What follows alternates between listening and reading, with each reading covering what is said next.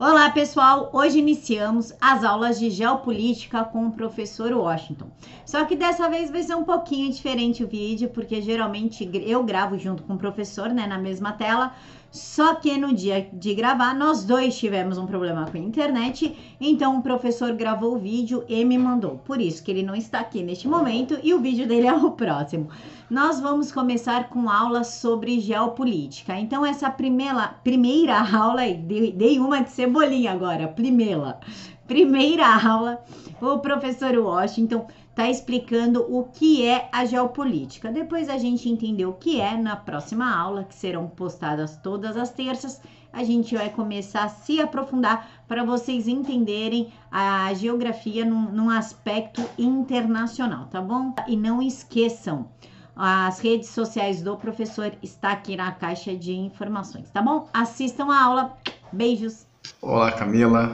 Olá aos demais inscritos do canal. É uma grande honra, é uma grande satisfação estar presente aqui neste canal e poder é, falar de um tema muito importante, que, é, que é a geopolítica, né? no seu contexto é, internacional e nacional.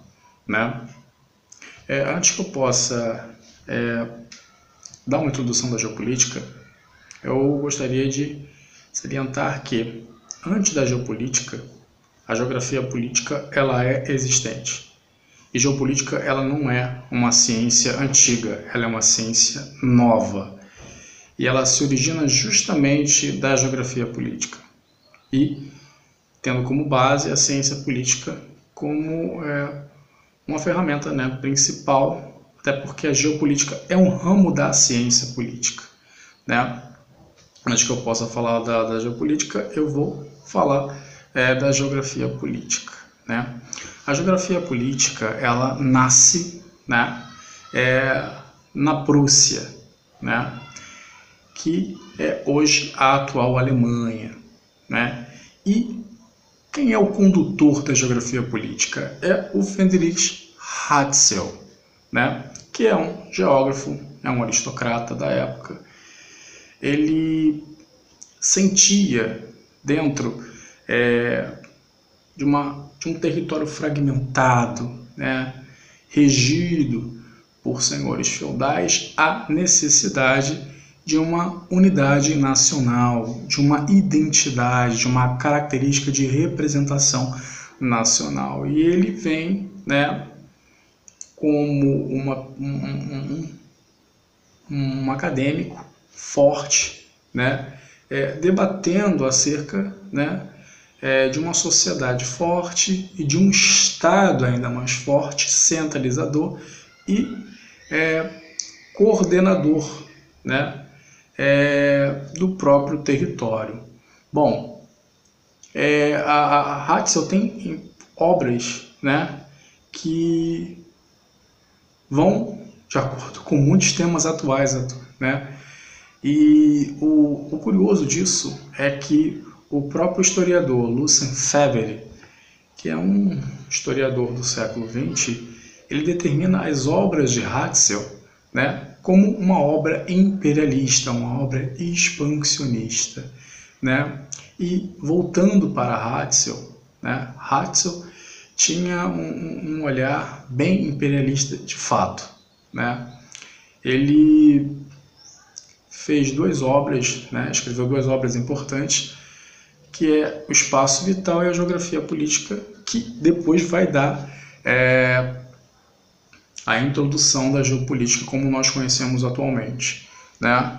Uh, Hatzel vivia dentro né, é, de, uma, de uma Prússia fragmentada, como eu já falei para vocês, e havia uma onda, um movimento da época que ele mesmo liderou, que é o determinismo geográfico. Né? O determinismo geográfico, ele depende o quê? Ele defende que o objeto central né, dos estudos é, são as condições naturais que o ser humano estabelece. Né? E é nesse ponto que ele vai bater a evolução da sociedade. Se a sociedade não controla os recursos, ela não consegue controlar o território. E é justamente, a civilização ela não vai ficar limitada por muito tempo. ela precisa controlar, ela precisa expandir as suas influências.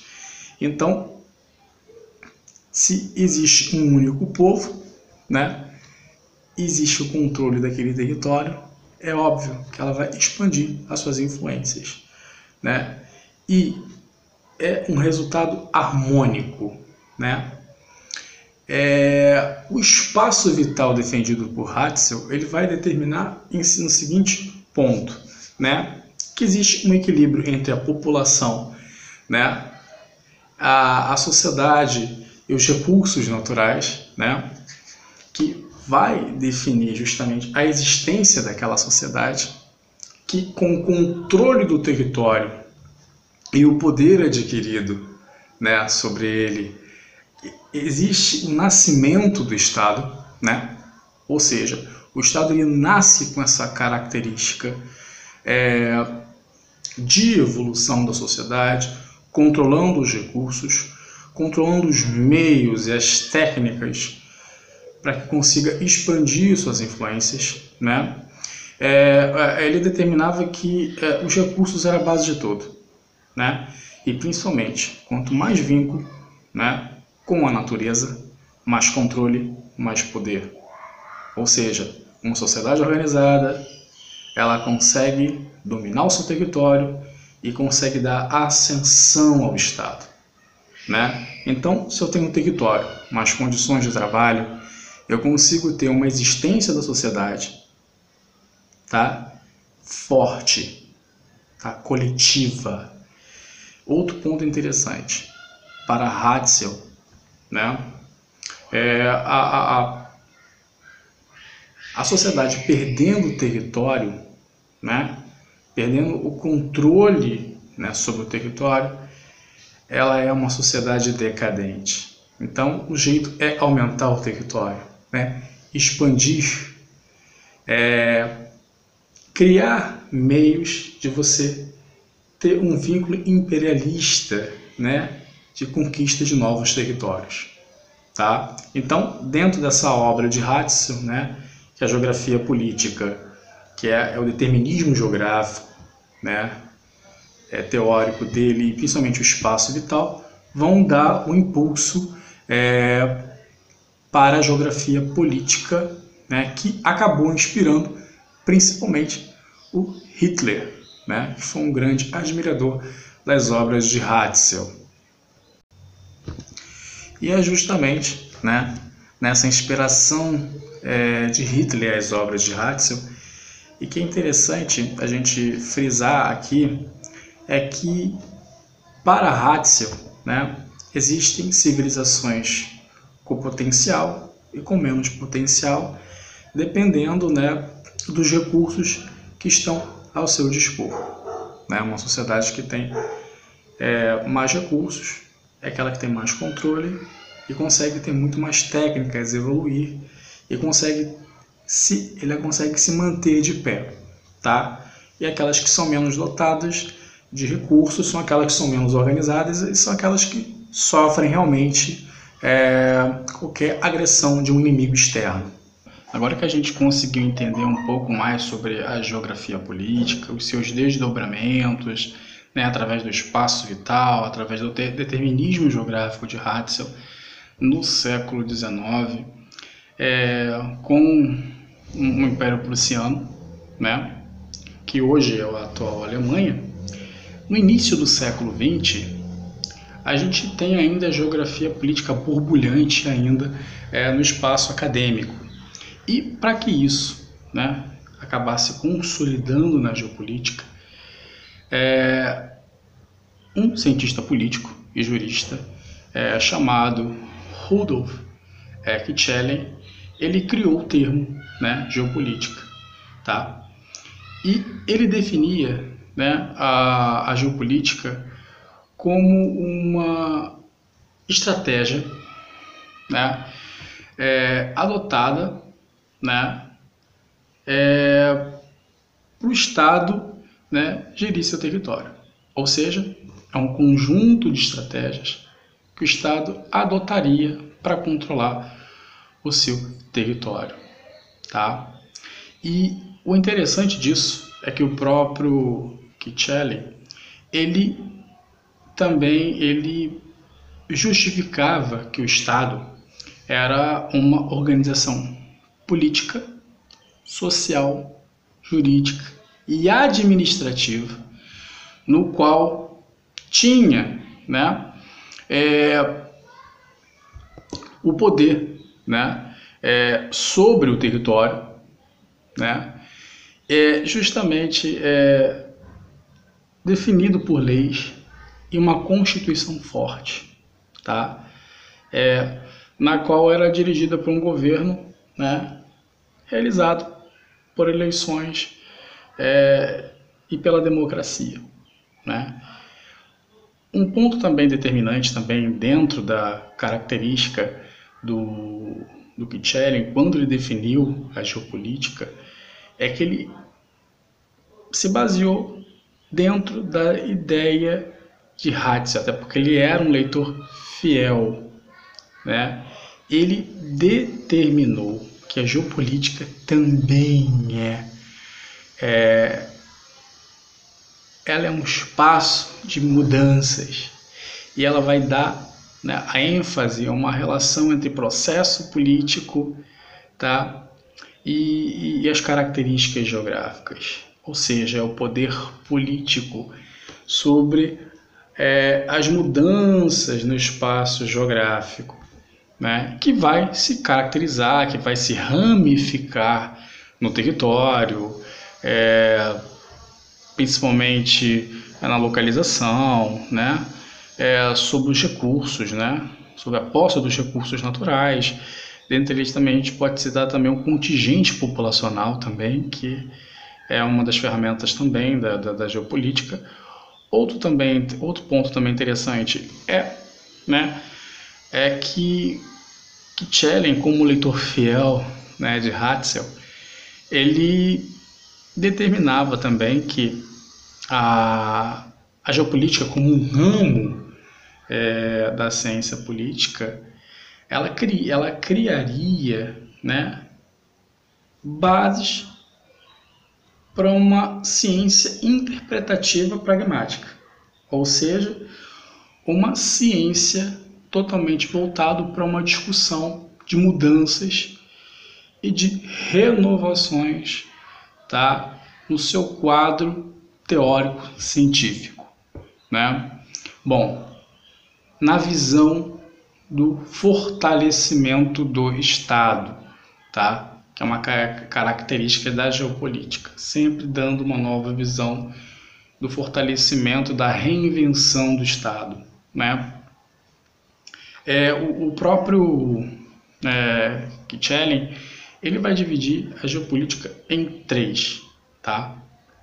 em três é, fases, em três características. Né?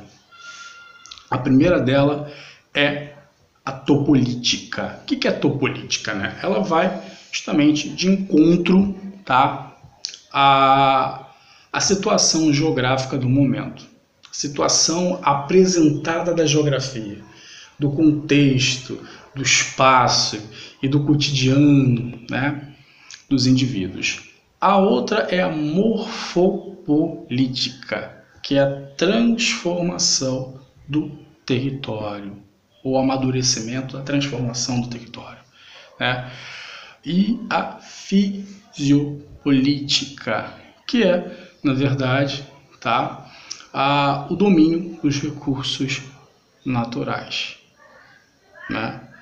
Bom, e aí, como é que a gente pode fazer quando a gente aborda a geopolítica no contexto das relações internacionais e dentro né, de um engajamento né, de crises socioeconômicas, conflitos é, ético-nacionalistas, né, é, desigualdade né, e poder bélico.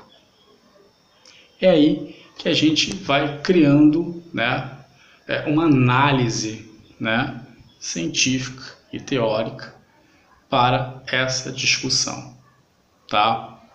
Um exemplo que eu posso citar para vocês está dentro do nosso contexto é, internacional é a China, né?